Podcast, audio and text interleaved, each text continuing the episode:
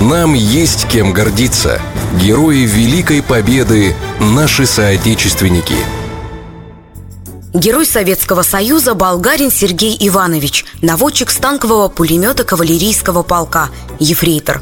Награжден орденами Ленина, Октябрьской революции, Отечественной войны первой степени, медалями. Почетный гражданин города Лида – Сергей Болгарин родился 10 октября 1925 года в селе Коротное Слободейского района. В 1943 году был призван в Красную армию. 25 июня 1944 года в бою за село Шарки уничтожил вражеский пулемет и 25 фашистов, взял в плен трех солдат и офицера – 8 июля в бою на подступах к городу Лида из танкового пулемета уничтожил 50 гитлеровцев. 10 июля в бою за переправу на реке Дитва прорвался к железнодорожному мосту, уничтожил саперов противника, пытавшихся взорвать мост. При форсировании реки Неман был тяжело ранен и контужен. В послевоенные годы работал бригадиром тракторной бригады. Умер 10 февраля 2002 года.